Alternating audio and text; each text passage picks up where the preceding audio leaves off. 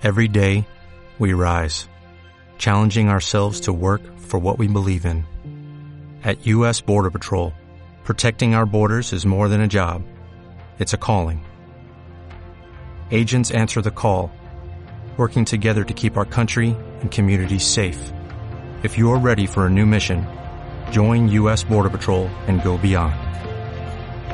Learn more at cbp.gov/careers. Hola chicos, ¿qué tal? Os voy a contar un nuevo cuento de la revista Caracola. Esta vez se trata de una bruja, una bruja malvada. Se llama Tontifea y la llave de los sueños. Veremos qué es lo que nos cuenta. Tontifea y la llave de los sueños. La bruja Tontifea tiene el pelo rojo y la nariz puntiaguda con una verruga encima. A la bruja todo el mundo le cae mal, sobre todo los niños. Les tiene tanta manía que se pasa las noches planeando cómo asustarlos. Hoy, Tontifea se despierta a medianoche para hacer unas muñecas de trapo espantosas. Tienen un solo ojo, los dedos en forma de gancho y unos pelos que parecen enormes patas de araña. Son unos monstruos de tela realmente aterradores. Cuando los acaba, los mete en un saco y se dirige hacia el pueblo. Tontifea se cuela en la habitación de una niña que se llama Ana y está profundamente dormida. La bruja se saca una llave mágica del bolsillo y al instante aparece una puerta por encima de la cama de Ana. ¡Ah! Es la puerta de los sueños. Tontifea la abre y deja dentro uno de sus horribles monstruos y luego dice en voz baja, hay un monstruo en tu sueño. Entonces Ana empieza a removerse. Su sueño se convierte en una pesadilla y la niña, dormida, ¡ay! lanza un grito de miedo. La bruja satisfecha, ¡ay! suelta una risita y se marcha a asustar a otro niño. Ana se despierta temblando. Cuando ve que la ventana de su habitación está abierta, piensa, ¡ah! Alguien ha entrado en mi cuarto.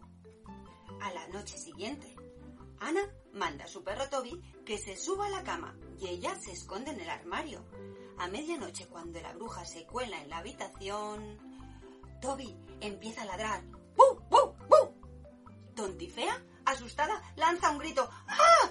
Suelta su saco y escapa a toda prisa. Pero la niña ha reconocido a la bruja del bosque. Al abrir el saco, descubre las muñecas y exclama ¡Mmm! ¡Qué horror! Al día siguiente, Ana decide convertir los horribles monstruos de trapo en unas muñecas preciosas. Con hilo y aguja les cose dos botones para los ojos, les pone un bonito pelo de lana y les rellena los dedos con goma espuma. Luego les dibuja una sonrisa muy graciosa. Y al final la niña dice, así están mucho mejor. Y rápidamente sale de casa para devolverle las muñecas a la bruja. Tontifea vive en la entrada del bosque, en una casa rodeada de zarzas con espinas venenosas. Con mucho cuidado para no pincharse, Ana llama a la puerta. Pero la bruja duerme tan profundamente que no oye nada. Ana entra sin hacer ruido. La bruja da vueltas y más vueltas en la cama mientras gruñe. ¡Ya basta! ¡Dejadme en paz! Ana se asusta, pero enseguida se da cuenta de que la bruja tiene una pesadilla. Encima de la mesa hay una llave brillante. Intrigada, la niña la coge y al momento aparece una puerta luminosa por encima de la cama de la bruja. Es la puerta de sus sueños. La niña abre la puerta. Dentro está oscuro y hace frío. Ana tiembla. Luego ve a unos niños. Uno de ellos es una niña de pelo rojo con la nariz puntiaguda y una verruga encima. Ana piensa, ¡Ah! es la bruja cuando era pequeña. Los demás niños la rodean y gritan a coro, Dorotea es fea, tonta y fea, tontifea. En ese momento, la bruja grita en sueños, ¡Ah! ¡Ya basta! ¡Dejadme en paz! Luego, la pequeña Dorotea se va corriendo al bosque, se deja caer al pie de un árbol y se echa a llorar. Ana se siente conmovida, saca una bonita muñeca del saco y la lanza a la pesadilla de la bruja. Poco a poco, la bruja se calma y como por arte de magia, su pesadilla se transforma en un sueño agradable.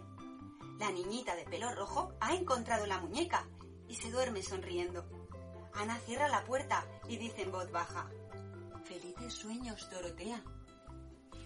Pero al salir, Ana se engancha la ropa en las tarzas y se pincha con sus espinas venenosas.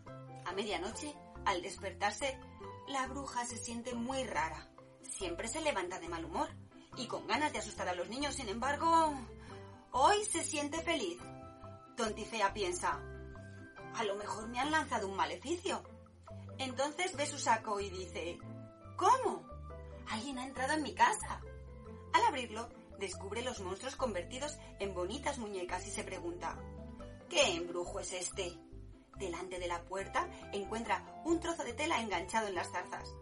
La bruja se dice intrigada, tengo que averiguar quién se ha atrevido a colarse en mi casa. La bruja se dirige al pueblo, pero esa noche nadie duerme. Todos los habitantes están en la calle y murmuran entre ellos. Pobre Anita, la bruja la ha envenenado. Tontifea piensa, así que fue esa pequeña quien entró en mi casa. Y entonces exclama, sé cómo curarla, dejadme pasar. Ana está tumbada en la cama, muy pálida parece desmayada. La bruja, que reconoce los remedios que curan, se saca un frasquito del bolsillo y le da a beber a Ana un sorbo de la poción. La fiebre desaparece de repente. Ana recupera el buen color y abre los ojos. Sus padres exclaman aliviados, ¡Se ha curado! Y fuera todos se ponen a gritar, ¡Viva! ¡Viva Tontifea! ¡Viva Tontifea! La bruja está muy sorprendida. Ana se levanta de la cama y dice, no se llama Tontifea, se llama Dorotea. Fin. Qué graciosa la bruja, ¿eh? Al final se vuelve buena y todo. Bueno, si queréis leer este cuento podéis encontrarlo en la revista Caracola. Además tiene unos simpáticos dibujos muy graciosos. No os los perdáis. Bueno, otro día os contaré otro cuento. Hasta luego.